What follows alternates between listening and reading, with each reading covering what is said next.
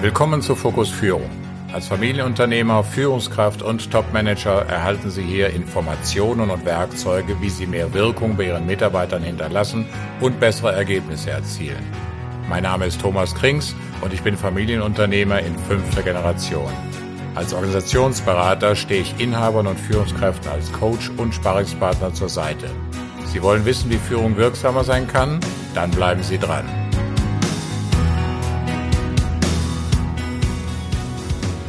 Gehören Sie auch zu den Führungskräften, die täglich getrieben werden von Zielvorgaben, KPIs, ZDFs oder wie auch immer die Kennzahlen in Ihrem Unternehmen genannt werden? Sie wären keine Ausnahme. Ich kenne kaum Führungskräfte, die sich nicht dauernd damit auseinandersetzen dürfen oder sogar müssen. Wie die Moorrübe, die dem Esel vor die Nase gehalten wird, um sich immer schön weiter nach vorne zu bewegen. Am Monatsende oder Geschäftsjahresende findet dann der große Vergleich statt. Soll ist und warum passt es oder warum passt es eben nicht? Was kann jetzt geändert werden, um die Zahlen im kommenden Turnus passender zu erreichen? Was haben wir falsch gemacht, was richtig? Wer ist schuld daran, wenn das Ist zu weit negativ vom Soll abweicht? Sie als Führungskraft, der Markt, der Kunde, die Preise, die Digitalisierung, das Wetter, die Globalisierung oder was sonst noch? Es gibt sicherlich nachvollziehbare Gründe, warum es dann so ist, wie es eben ist. Vielleicht gibt es auch keine Erklärung. Das wäre der schlechteste Fall. Auf jeden Fall beginnt jetzt wieder operative Hektik im Management, wenn die Zahlen nicht stimmen. Kennen Sie das so oder ist es bei Ihnen ganz anders? Wie auch immer. Eins haben Sie sicherlich nicht bedacht. Die Dinge mal von einer ganz anderen Seite zu betrachten. Mal nicht immer nur die Ernte zu planen, um den landwirtschaftlichen Sprachgebrauch zu nutzen. Konzentrieren Sie sich doch mal zukünftig zunächst auf die Saat. Bedenken Sie doch mal, was können Sie als Unternehmensleiter, Führungskraft oder Manager wirklich beeinflussen? Etwas, was Sie ausnahmslos alleine in der Hand haben, wo keine Fremdeinflüsse eine Rolle spielen. Also wirklich Dinge, die losgelöst sind vom Markt, der Digitalisierung, dem Klimawandel oder sonst welchen Faktoren, auf die Sie sowieso keinen Einfluss haben. Es ist ausschließlich die Saat, was meine ich damit? Das will ich Ihnen gerne ausführlich erklären. Stellen Sie sich doch bitte mal einen Landwirt vor. Was kann der tun, damit seine Ernte perfekt wird? Genauer gesagt, was kann der nur tun, damit er eine Chance auf eine super Ernte hat? Eine Garantie hat er nämlich auch nicht, genauso wenig wie Sie. Daher konzentriert er sich auf den Anfang des Prozesses und nicht auf das Ende. Zunächst beschafft sich der Landwirt genetisch einwandfreies Saatgut. Nur so hat er den Ansatz einer Chance auf eine tolle Ernte. Wenn er am Saatgut spart, wird sein Ertrag garantiert schlechter sein, egal wie es mit seiner Arbeit weitergeht. Was hat das jetzt mit Ihnen als Führungskraft zu tun? Naja, auch Sie benötigen die richtige Saat. Damit meine ich die richtigen Mitarbeiter. Was ich mit richtigen Mitarbeitern meine, habe ich bereits in meiner Episode Haben Sie die richtigen Mitarbeiter erklärt. Ich meine damit die Mitarbeiter mit der richtigen Einstellung zur Arbeit, zum Unternehmen, zu Ihnen als Führungskraft.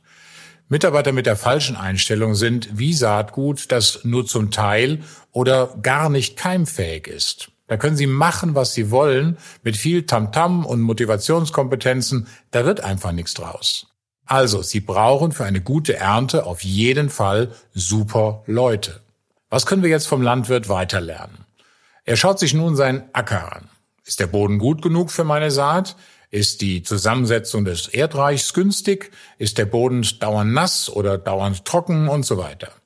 Jetzt beginnt er mit der Vorbereitung des Ackers. Er pflügt, lässt Luft an den Boden, er düngt und sprüht, was das Zeug hält. Er tut alles, was in seiner Macht steht, perfekte Rahmenbedingungen zu schaffen, damit seine Saat einen guten Start ins Leben hat. Er weiß, wenn er das nicht tut, wird seine Saat erst gar nicht anfangen zu keimen, geschweige denn das Licht der Welt erblicken. Mehr kann er tatsächlich zu diesem Zeitpunkt nicht tun. Was lernen Sie als Führungskraft daraus? Wenn Sie die richtigen Leute haben, müssen Sie sich um die perfekten Rahmenbedingungen kümmern, damit Ihre Saat auch aufgeht. Dazu gehört ein menschengerechter Umgang mit Ihren Mitarbeitern. Fordern, fördern, loben und auch konstruktiv kritisieren. Den Mitarbeiter entwickeln, seine Stärken stärken und ihm oder ihr ein verlässlicher Ansprechpartner sein. Mehr dazu in meiner eben genannten älteren Episode. Und was Sie jetzt noch unbedingt benötigen, genauso wie der Landwirt, Sie brauchen Geduld. Gras wächst auch nicht schneller, wenn Sie daran ziehen. Der Landwirt kann die Entwicklung seines Saatguts hin zu einer hervorragenden Frucht auch nur sehr bedingt bis gar nicht beschleunigen. Er kann darauf achten, dass die Saat und später der Keimling genügend Wasser bekommt, dass der Sturm ihm nicht so zusetzt, dass das Ungeziefer und Unkraut ihm nicht den Garaus macht. Mehr kann er nicht tun. Genau darauf müssen auch Sie sich konzentrieren. Die Rahmenbedingungen sind es, die in Ihrem Verantwortungsbereich durch Sie alleine zu verantworten und zu gestalten sind. Mehr können sie einfach nicht machen. Den Weg zum Ziel müssen ihre Leute alleine gehen, so wie der Keimling sich allein durch den Boden quälen und den Witterungsverhältnissen standhalten muss. Aber sie sind immer da, um dafür zu sorgen, dass die Rahmenbedingungen für ihre Leute zu einem gesunden Wachstum führen können.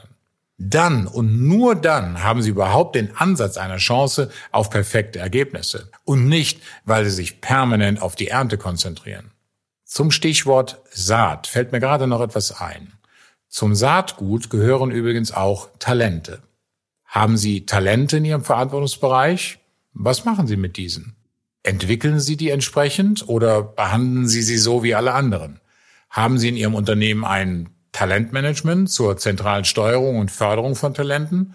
Was Sie auf keinen Fall tun dürfen, ist, Talente zu unterdrücken, sie daran zu hindern, sich zu entwickeln.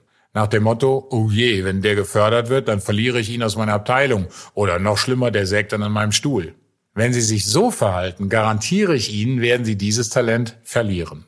Nicht nur für Ihren Verantwortungsbereich, sondern für das ganze Unternehmen. Der Wettbewerber freut sich. Aber das darf gerade in Zeiten des Mangels an guten Leuten auf keinen Fall passieren. Wenn Sie die Talente nicht in Ihrem Bereich einsetzen können, dann vermitteln Sie diese unbedingt innerhalb des Unternehmens. Andere Abteilungen werden es Ihnen danken. Und noch etwas. Einmal säen reicht übrigens nicht. Sie müssen permanent säen. Die Zeiten ändern sich so dramatisch schnell, dass Sie immer wieder darauf achten müssen, ob Ihre Saat überhaupt noch den Erfordernissen des Marktes entspricht. Ein Beispiel, auf das ich immer wieder bei meinen Kunden stoße. Herr Müller ist ein langjähriger Mitarbeiter, ein sehr langjähriger Mitarbeiter. 28 Jahre hält er dem Unternehmen die Treue. 28 Jahre hat er immer das Gleiche gemacht, nichts dazugelernt. Das ging auch gut, bis jetzt. Durch Digitalisierung, Rationalisierung, Modernisierung wird er nicht mehr an dem Arbeitsplatz gebraucht, an dem er 28 Jahre seinen Dienst tat. Was nun? Kündigen geht nicht, er ist zu lange dabei. Dumm gelaufen.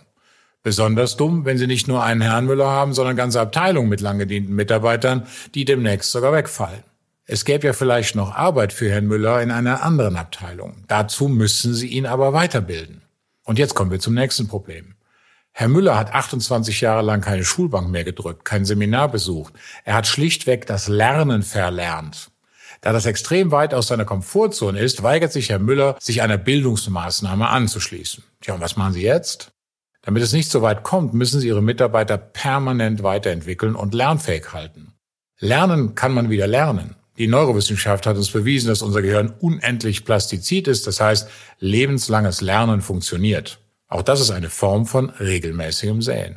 Aber was können Sie nun tun, wenn es für Herrn Müller bereits zu spät ist, wenn er einfach keinen Bock auf Weiterbildung hat und die Verrentung ist noch Jahre entfernt?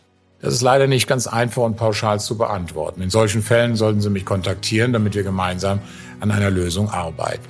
Ich hoffe, es ist mir in dieser Episode gelungen, Ihnen aufzuzeigen, wie immens wichtig es ist, dass Sie sich zukünftig mehr auf die Saat konzentrieren und weniger auf die Ernte. Die kommt dann fast von alleine. Bleiben Sie fokussiert.